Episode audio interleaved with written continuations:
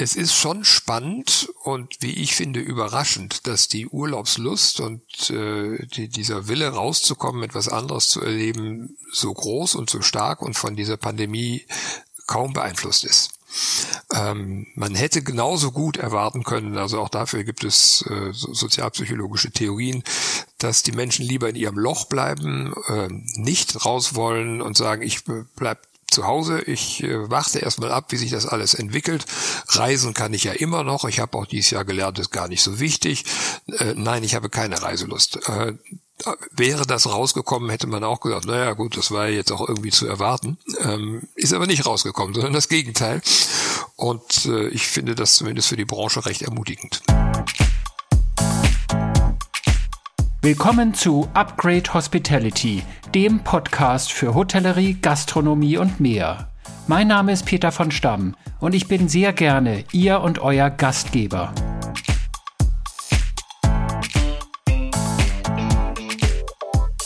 Mein heutiger Gast ist Professor Dr. Martin Lohmann, wissenschaftlicher Leiter und Geschäftsführer am Institut NIT New Insights for Tourism in Kiel. Seit der Gründung des NIT im Jahr 1991 ist Martin Lohmann dessen wissenschaftlicher Leiter und Geschäftsführer. Der Diplompsychologe beschäftigt sich schon seit seinem Studium praktisch und wissenschaftlich mit Tourismus und Erholung, also seit 30 Jahren in etwa. Hallo, Herr Lohmann. Ja, moin. Moin nach Kiel. Moin von Hamburg nach Kiel.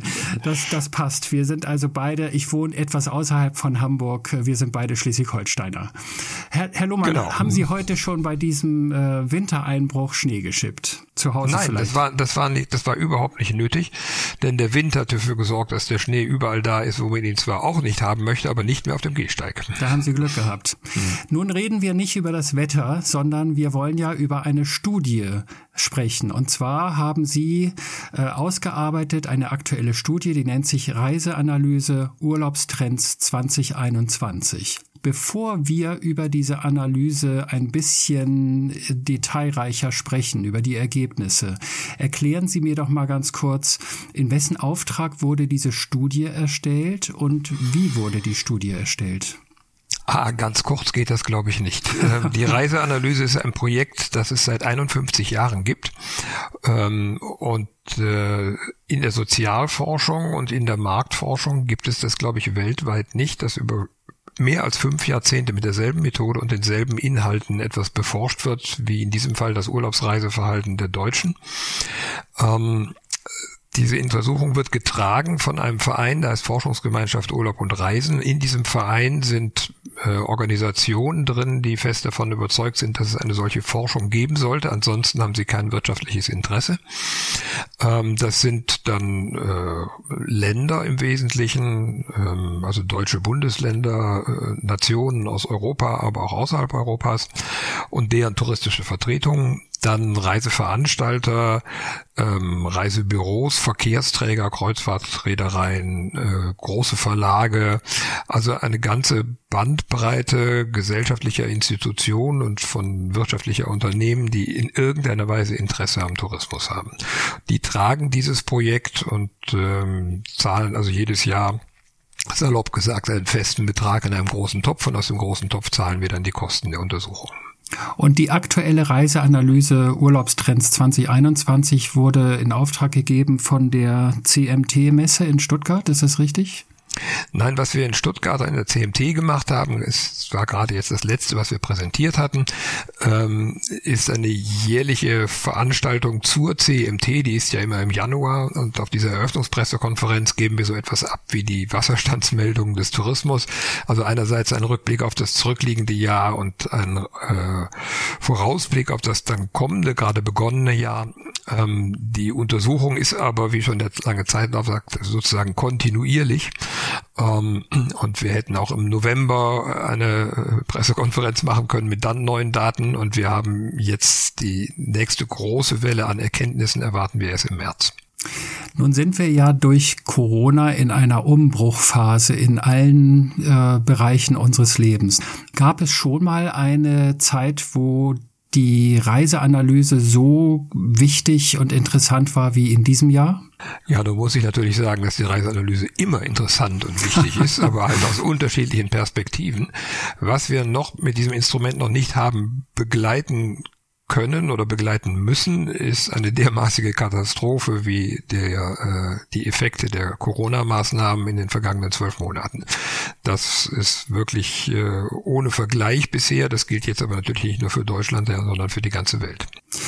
Also als ich zum Beispiel vor einem Jahr, da ging es ja los im, äh, ja im März, ich glaube 7. März, da bin ich aus Österreich, aus Tirol abgereist zurück nach Deutschland, äh, war froh, dass ich heil nach Hause gekommen bin und seitdem reise ich nur noch in Deutschland. Ist das der neue Trend? Nein, das kann man so nicht sagen. Ähm wir hatten auch im, in den Sommermonaten äh, des vergangenen Jahres durchaus ja auch Auslandsreisen. Ähm, ich persönlich habe mich auch bis in die Schweiz und sogar bis Frankreich gewagt. Das, ginge, das ging durch, durchaus, ähm, war auch weder gefährlich noch verboten, noch mit einschränkenden Maßnahmen bei der Rückkehr verbunden damals. Das wäre jetzt ja wieder anders. Äh, Tatsächlich ist Deutschland schon immer das beliebteste Urlaubsreiseziel der Deutschen gewesen. Ähm, und äh, mehr als Position 1 kann man nun mal nicht bekommen. Deswegen äh, wird das in der Corona-Pandemie an der Position jetzt auch nicht anders. Wir haben im vergangenen Jahr wahrscheinlich die letzten Messungen stehen dafür noch aus, einen deutlich höheren Marktanteil von Deutschland bei den Urlaubsreisen, als das sonst bei den Urlaubsreisezielen hatten. Aber auch Deutschland hat trotzdem noch einen Einbruch erlitten bei den Reisezahlen im vergangenen Jahr. Also Deutschland ist jetzt nicht sozusagen ein Krisengewinnler im Tourismus, ähm, sondern ist nur mit einem blauen Auge davon gekommen und hat es weniger schlecht gehabt als andere Länder. Was erwarten Sie denn für Deutschland, für den Reisemarkt oder für die Reisebranche in diesem Jahr? Wenn ich mir vorstelle, ich muss mich nur in meinem eigenen Umfeld umschauen. Äh, die meisten Leute, die ich kenne, die wollen eigentlich ihren Urlaub äh, auf, sagen wir mal, sicherem Terrain, wo man sich nicht ansteckt, wo man wenig Kontakt hat. So wollen die ihren Urlaub verbringen und viele sagen, also ich reise nicht ins Ausland. Vielleicht mal sagen wir mal von Timmendorfer Strand nach Dänemark über die Grenze oder andere machen das vielleicht von Bayern nach Österreich in Zukunft, wenn es wieder geht. Aber ansonsten, wie sieht die Situation aus? Wie, wie, was haben Sie für einen Outlook für 2021? Ja, was die Urlaubspläne in diesem Jahr angeht, sind eigentlich nicht die Wünsche entscheidend, sondern die Möglichkeiten. Äh, oder andersrum, die Wünsche orientieren sich an den Möglichkeiten und die sind nun mal geprägt durch die Pandemie und vor allen Dingen auch durch die Maßnahmen, die die Gesellschaft zur Bekämpfung dieser Pandemie ergriffen hat. Äh, das ist vielleicht nochmal wichtig zu betonen. Im Wesentlichen hat die touristische Aktivität ja äh, nicht deswegen abgenommen, weil es die Krankheit gibt, sondern weil wir uns als Gesellschaft verständlicherweise mit sehr vielen Maßnahmen gegen diese Krankheit und deren Verbreitung sträuben. Und das ist das, was dann schließlich auf den Tourismus wirkt. Ähm, für 2021 ist deswegen zu erwarten, dass es wieder deutlich weniger Auslandsreisen gibt, viele Inlandsreisen, vor allen Dingen an die Küsten, an die Berge.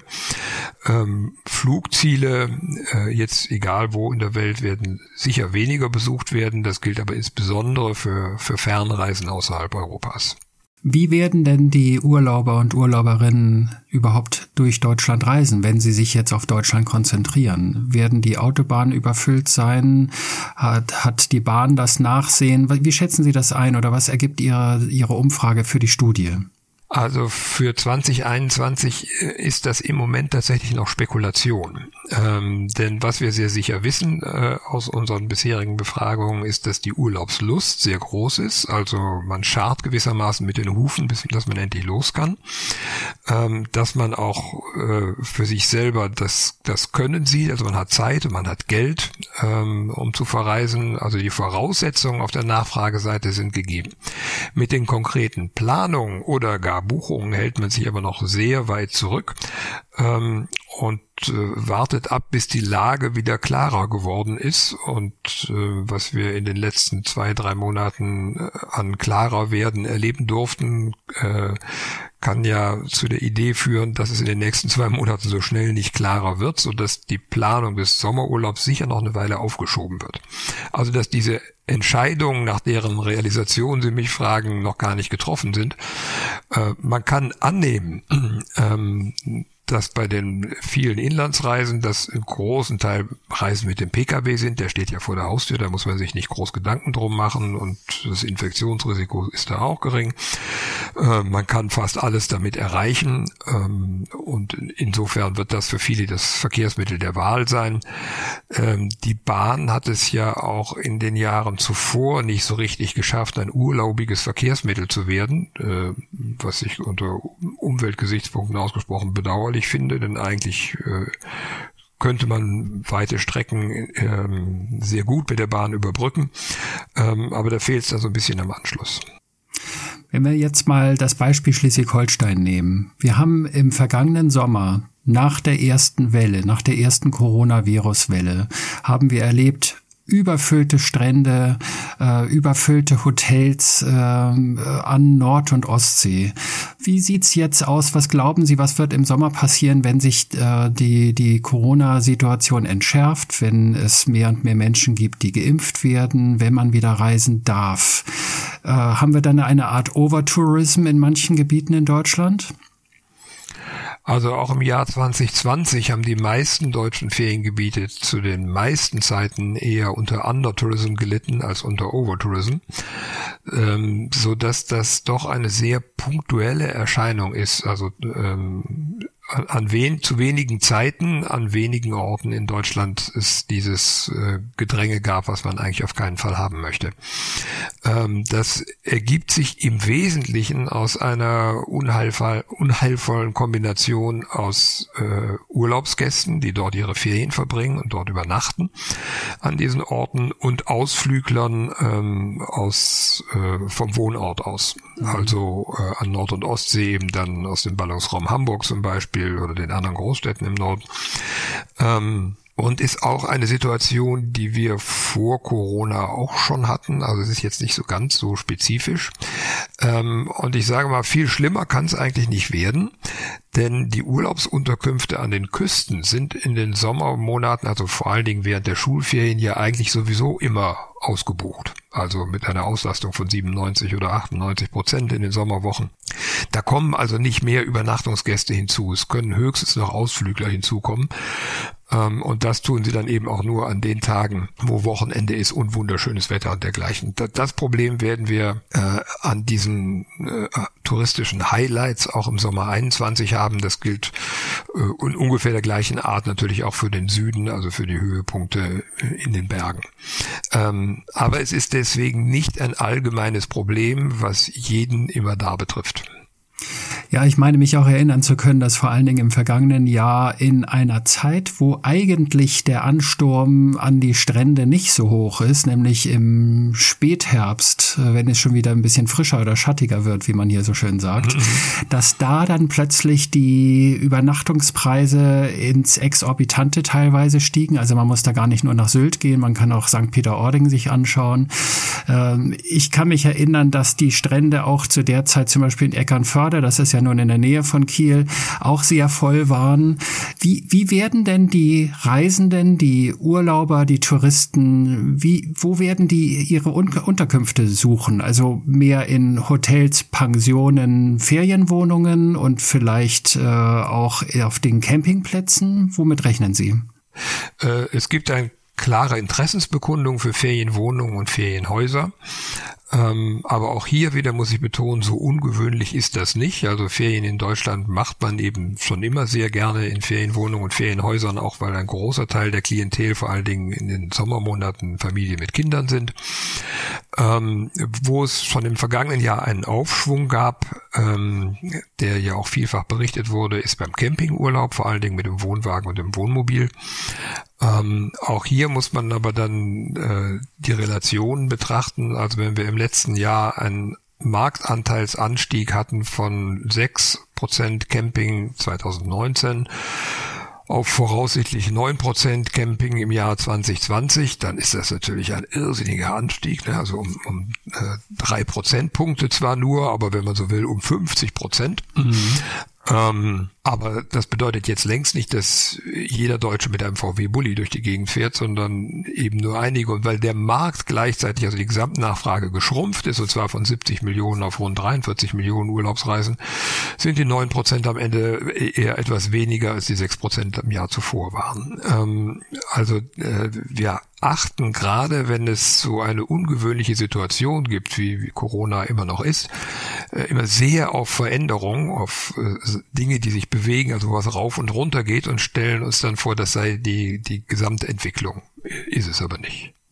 Sie haben mir im Vorfeld unseres Gesprächs erzählt, dass die eigentliche Reiseanalyse, über die wir jetzt gerade reden, diese aktuelle Studie, dass die erst in einem Monat am 8. März, glaube ich, veröffentlicht wird. Was kommt denn da noch zu Tage in dieser, in dieser Studie, worüber wir jetzt noch nicht gesprochen haben?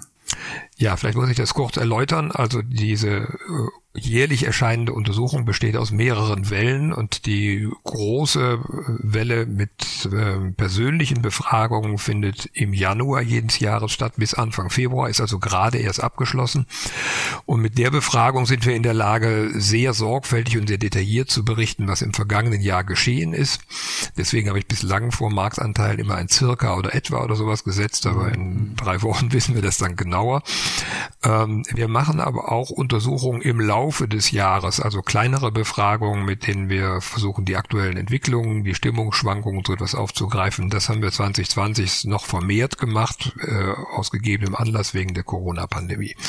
Ähm, was wir also im Januar haben vortragen können, beruht auf die, der Zeitreihe der Untersuchungen bis zum Jahresende. Und was wir im März haben, ist dann nochmal eine neue Untersuchung, die nicht nur neuer ist, sondern die auch ähm, wesentlich detaillierter ist und vor allen Dingen die Präferenzen und Interessen genau abfragt. Also möchte jemand, was, was, was will jemand in der Zukunft machen? Ein Kreuzfahrturlaub, ein Familienurlaub, in die Berge fahren und dergleichen. Ähm, und das ist gerade in diesem Jahr ein sehr äh, wichtiger Kompass jetzt dann auch für die Branche, ähm, wenn wir momentan als Reisende im Wesentlichen durch die Möglichkeiten gesteuert sind, dann ist es ganz wichtig, die Wünsche zu kennen, wenn die Möglichkeiten wieder breiter werden. Ja, muss ich damit rechnen oder darf ich damit rechnen als deutscher Ferienanbieter, dass alle in Deutschland bleiben oder darf ich als äh, Spanien damit rechnen, dass dann, sobald es geht, doch wieder ganz viele nach Spanien kommen? Womit muss denn ein Reiseveranstalter oder auch zum Beispiel ein Hotelier rechnen? Mit welchen Wünschen der Urlauber muss, muss man rechnen? Worauf muss man sich einstellen, was man vielleicht in der Vergangenheit nicht so unbedingt gemacht hat? Oh, die beiden Gruppen würde ich gerne äh, mhm. sozusagen separat behandeln. Ja.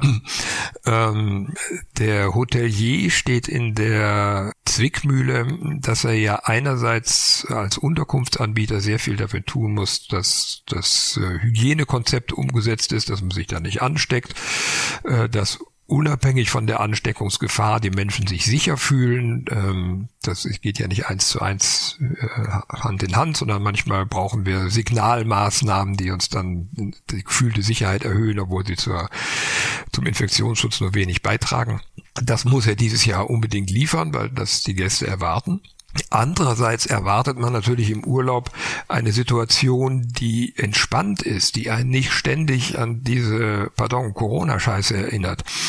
Ähm, und, und da möchte man gerne von wegkommen. Und wenn ich jetzt in eine Unterkunft komme, in ein Hotel, an der an jeder Ecke ein Schild steht, desinfiziere dir diverse Körperteile und halt Abstand und äh, greif ja nicht auf das Essen zu, dann ist das ja nicht sehr urlaubig. Ähm, und da muss man so eine Art äh, Balanceakt wagen, dass man den Urlaubsspaß, die Urlaubsatmosphäre ähm, schafft und gleichzeitig äh, diese jetzt aktuell notwendigen Regelungen so durchführt, äh, dass sie greifen, aber eben nicht das Urlaubserlebnis äh, minimieren. Das ist eine Sorge, die ein Reiseveranstalter so nicht hat, denn der muss ja den Hotelier eigentlich nur einkaufen. Ähm, die Reiseveranstalter haben in diesem Jahr sicher die Sorge, ähm, dass die Reisen, die möglich sind, für viele Gäste erstmal Reisen sind, die sie selber organisieren können und wo sie die Unterstützung eines Büros oder eines Tour Operators einfach gar nicht brauchen. Und auch nicht auf die Idee kommen, den danach zu fragen, obwohl der das ja auch könnte. Ähm, das bedeutet, dass für diesen Teil der Tourismusbranche die Durststrecke, die letztes Jahr begonnen hat, sich sicher noch äh, weiter verlängert bis 2022 oder 2023, bevor wieder solche Angebote auf dem Reisemarkt für die Deutschen möglich sind äh, und in, in einem vernünftigen Umfang für einen Reiseveranstalter möglich sind, äh, dass sich das Geschäft wieder richtig lohnen wird. Wir reden die ganze Zeit über die deutschen Urlauber, vor allen Dingen jetzt in Deutschland, wie sie sich verhalten, was sie erwarten, wie die Zukunft des Tourismus in Deutschland aussehen könnte, in diesem Jahr zumindest. Äh, nun gibt es ja auch ausländische Besucher, die nach Deutschland kommen, zum Beispiel die Österreicher. Sie sind ja Wirtschaftspsychologe und Diplompsychologe. Also Sie wissen, salopp gesagt, wie die Menschen ticken, wenn sie genau hingucken. Gibt es da Unterschiede? Wie tickt der Österreicher? Tickt der komplett anders als ein Deutscher? Sieht man da bestimmte Sachen wie jetzt in der Corona-Pandemie ein bisschen lockerer?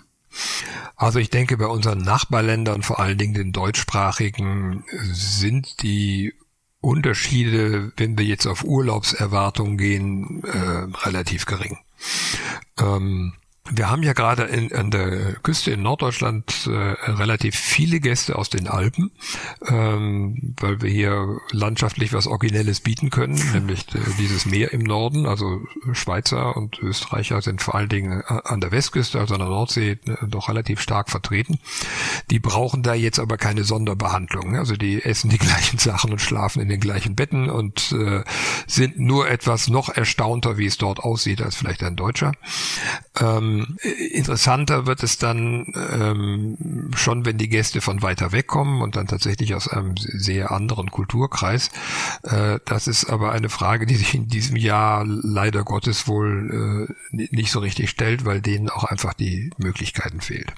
Haben Sie eigentlich oder werden Sie konsultiert vom Bundeswirtschaftsministerium, wo ja äh, politisch gesehen der Tourismus angesiedelt ist? Also das Bundeswirtschaftsministerium nutzt auch unsere Untersuchungen. Ähm, Sie haben eine ganze Reihe von Beratungsgremien politischer und fachlicher Art. Da gehöre ich jetzt persönlich nicht dazu. Das ist aber auch kein Job, den ich vermisse. Und es ist auch nicht so, dass ich sagen würde, oh, den kann man aber gar nicht trauen. Ich bin da ganz anderer Meinung. Ich denke, das ist in guten Händen. Gibt es Gibt es irgendetwas in der Studie, in der Auswertung und Bewertung Ihrer aktuellen Studie, das Sie überrascht hat? Ja, bei der Marktforschung ist es ja immer so, sobald man die äh, Ergebnisse verkündet hat, sagen die meisten, ja, ja, das ist ja schön, aber das haben wir eigentlich vorher auch schon gewusst. Äh, und wenn man es wirklich nicht vorher zu wissen geglaubt hat, äh, dann sagt man, die Fallzahl war zu niedrig, ihr hättet mehr Leute fragen müssen, dann wäre schon das rausgekommen, was ich erwartet habe. Ähm, tatsächlich hätten wir aber auch andere Ergebnisse verkünden können und man hätte auch die erwartet im Nachhinein. Also es ist schon spannend und wie ich finde überraschend, überraschend, dass die Urlaubslust und äh, die, dieser Wille rauszukommen, etwas anderes zu erleben, so groß und so stark und von dieser Pandemie kaum beeinflusst ist. Ähm, man hätte genauso gut erwarten können, also auch dafür gibt es äh, sozialpsychologische Theorien, dass die Menschen lieber in ihrem Loch bleiben, äh, nicht raus wollen und sagen, ich bleib zu Hause. Ich äh, warte erstmal ab, wie sich das alles entwickelt. Reisen kann ich ja immer noch. Ich habe auch dieses Jahr gelernt, ist gar nicht so wichtig. Äh, nein, ich habe keine Reiselust. Äh, Wäre das rausgekommen, hätte man auch gesagt, naja gut, das war jetzt auch irgendwie zu erwarten. Ähm, ist aber nicht rausgekommen, sondern das Gegenteil. Und äh, ich finde das zumindest für die Branche recht ermutigend. Nun haben wir die ganze Zeit gesprochen von der Reiseanalyse Urlaubstrends 2021. Es wird ja auch parallel dazu noch gearbeitet an der Reiseanalyse Business Travel glaube mhm. ich, Geschäftsreisen. Ja. Mhm. Wie, wie sieht's mit der, mit dieser Studie aus? Liegt die schon bald in trockenen Tüchern? Das ist ein anderes Projekt. Das ist bisher, also äh, da haben wir nicht diesen langen Vorlauf von äh, einem halben Jahrhundert äh, Projekterfahrung. Das ist deswegen in den letzten zwei Jahren ein Forschungsprojekt gewesen äh, muss ich vielleicht kurz den, den Hintergrund erläutern. Geschäftsreisen sind irrsinnig schwierig zu erfassen. Ähm, Im Wesentlichen deswegen, weil nur ziemlich wenige Leute überhaupt Geschäftsreisen machen. Man kann also nicht einfach tausend Leute fragen, hast du Geschäftsreisen gemacht und äh, kriegt dann genügend Antworten. Äh, und von denjenigen, die Geschäftsreisen machen, macht ein sehr kleiner Teil ganz schrecklich viele Geschäftsreisen und die anderen machen ein, zwei Geschäftsreisen im Jahr. Also mit den klassischen empirischen Ansätzen sind die so nicht zu kriegen. Äh, trotzdem gibt es aber einen gewissen Informationsbedarf, sonst hätten wir uns damit nicht beschäftigt. ähm, der aber mehr darauf zielt, besser zu verstehen, was die Ansprüche von Geschäftsreisenden eigentlich sind, ähm, wie sie sich äh, da in den Angeboten fühlen und dergleichen. Äh, es geht also da jetzt nicht darum zu bestimmen, dass es genau so und so viele Millionen Geschäftsreisen sind, äh, sondern einfach, sagen wir mal, den Markt besser zu verstehen. Ähm, da sind wir dran, das haben wir jetzt zwei Jahre lang probiert. Wir haben den Eindruck, das funktioniert vernünftig und äh, haben die Idee, das jetzt auch zu etablieren. Dafür machen wir jetzt sozusagen eine letzte Proberunde jetzt im kommenden Mai und Juni und äh, dann sollte das eigentlich stehen. Sie hatten ja schon Einblick in die Ergebnisse dieser Studie. Können Sie da schon irgendwas verraten, bevor die jetzt offiziell irgendwann im Mai veröffentlicht wird? Wie wird der Geschäftsreisemarkt denn aussehen in Deutschland? Bricht der ein, wie viele befürchten? In Zeiten von Zoom und anderen Konferenztools gibt es ja viele Firmen, die sich wahrscheinlich jetzt schon sagen, ich muss meine Angestellten gar nicht mehr auf Geschäftsreise schicken. Das beeinflusst ja oder beeinträchtigt ja die Hotelbuchungen, die Eventbuchungen, die Konferenzbuchungen, all sowas. Ja, ähm, das ist auch der Grund, weswegen wir aus den Erfahrungen der vergangenen zwei Jahre ähm, jetzt nicht einfach sagen können, juhu, wir machen einfach so weiter, sondern da ist ja jetzt wirklich ein, ein neuer Aspekt hinzugekommen und der anders als bei den Urlaubsreisen ähm, eben auch äh, eine starke Zukunftswirkung zu haben scheint weiß man ja nicht, muss ja erst noch passieren, ne? aber tatsächlich äh, haben viele von der, der Personengruppe, die ich vorhin beschrieben habe, also den wenigen Geschäftsreisen, die die ganz vielen Reisen machen, haben gelernt, dass das ja nicht so unbedingt nötig ist.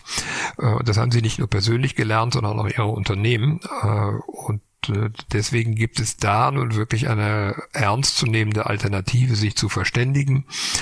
Ähm, ich habe nicht den Eindruck, dass Geschäftsreisen äh, völlig überflüssig werden. Ähm, diese persönlichen Kontakte, das Kennenlernen der gegenseitigen Kultur, äh, jetzt nicht gemeint Geschichte, sondern mehr so im, im Unternehmen oder der aktuellen Gesellschaft. Äh, das, das bleibt ja nötig. Aber wenn ich jetzt nur so eine kurze Absprache habe, für die ich früher vielleicht nach Barcelona geflogen bin, um nach einem halben Stunden Gespräch dann äh, wieder zurückzufliegen, das ist äh, sicher nicht nötig und wird den äh, Markt ziemlich umwirbeln. Also man braucht dann tatsächlich weniger Übernachtungsstätte, weniger Transportkapazitäten und weniger Konferenzmöglichkeiten. Wie handhaben Sie das persönlich? Sind Sie noch in Deutschland unterwegs für Ihre Studien, für Ihre Arbeit oder, oder sitzen Sie in Ihrem Kämmerlein in Kiel und schicken Ihre fleißigen Bienchen los? Naja, da sind ja die Bienchen unterwegs. Mhm. also äh, für die großen empirischen Untersuchungen, also die Befragung zur Reiseanalyse zum Beispiel im Januar, Februar, waren tatsächlich unsere Interviewer unterwegs in ganz Deutschland. Nun fahren die dann nicht von Norden in den Süden, sondern sie machen das in der Nähe ihres eigenen Wohnortes. Äh, aber immerhin, das muss man ja auch mal sagen, in unsere ängstliche Gesellschaft rein. Wir haben also über 6000 persönliche Interviews zum Reiseverhalten in den letzten vier Wochen gemacht und es hat hervorragend funktioniert. Natürlich unter Beachtung der Hygienebedingungen, Abstand einhalten und Maske tragen und dergleichen. Ähm, aber ist ja auch eine 1 zu 1 Situation, die, die äh, jetzt nicht, nicht so hypergefährlich ist und erlaubt ist. Ähm, und wir haben auch dabei wieder gelernt, dass dieses äh, persönliche Miteinanderreden einen hohen Wert hat und dass Menschen schrecklich gerne über ihre Urlaubsreisen auch, auch berichten. Also es ist ein angenehmer Gesprächsgegenstand, was uns übrigens seit 50 Jahren das Leben leicht macht. Hätten wir ein anderes Thema für unsere Befragung, wäre das nicht so schön und nicht so erfolgreich, als wenn wir über Tourismus reden dürften. Äh, das, hat also schön geklappt. Ähm, ich persönlich war vor äh, zwei Wochen in Stuttgart und zur Eröffnung dieser digitalen CMT haben wir das tatsächlich äh, persönlich live von Stuttgart aus gemacht. Natürlich im Endeffekt nur mit zehn Leuten statt mit, mhm. das haben die sonst an Besuchern fast 300.000 im äh, Jahr während der Messezeit. Ähm, aber ich fand auch das eine ähm, fast fast eine Art Erholung, die Möglichkeit, dass man mal wieder reisen kann. Und ich glaube, die Veranstaltung ist auch deswegen besser gelungen, weil man sie vor Ort als Gruppe gemacht hat. Und sie wäre anders gewesen, wenn man das jeder von seinem Bildschirm aus gemacht hätte. Das kann ich mir vorstellen. Letzte Frage. Haben Sie schon Urlaub gebucht für dieses Jahr? Oder sind Sie mit dem Wohnmobil unterwegs?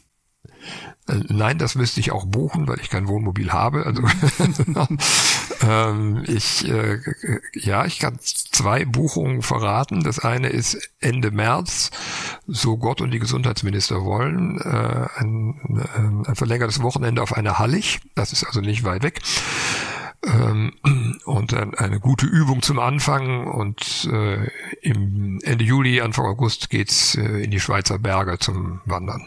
Nach äh, Graubünden? Nein, Oder? ist Berner Oberland. Ach, Berner Oberland, auch schön, auch schön, kenne ich ja auch. Ganz ja. bestimmt von Hütte zu Hütte mit dem eigenen Gepäck und das ist äh, sicher eine gute Idee, um sich äh, den Kopf freizukriegen. Das ist eine sehr gute Idee und die Schweizer können es auch vertragen, dass sie dann mithelfen, den Tourismus wieder anzukurbeln.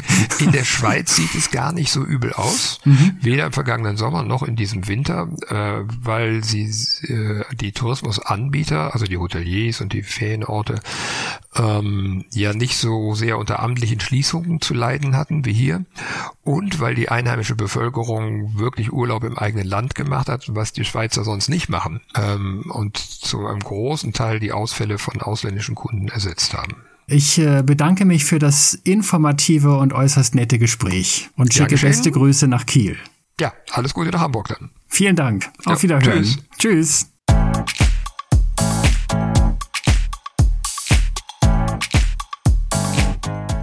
Das war eine neue Folge von Upgrade Hospitality, dem Podcast für Hotellerie, Gastronomie und die Reise- und Tourismusbranche.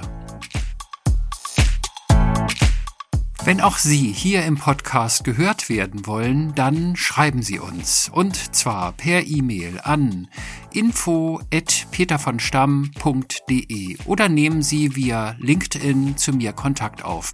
Mein Name ist Peter von Stamm und ich freue mich schon auf die nächste Folge. Bis dahin, bleiben Sie gesund, passen Sie auf sich auf und alles Gute.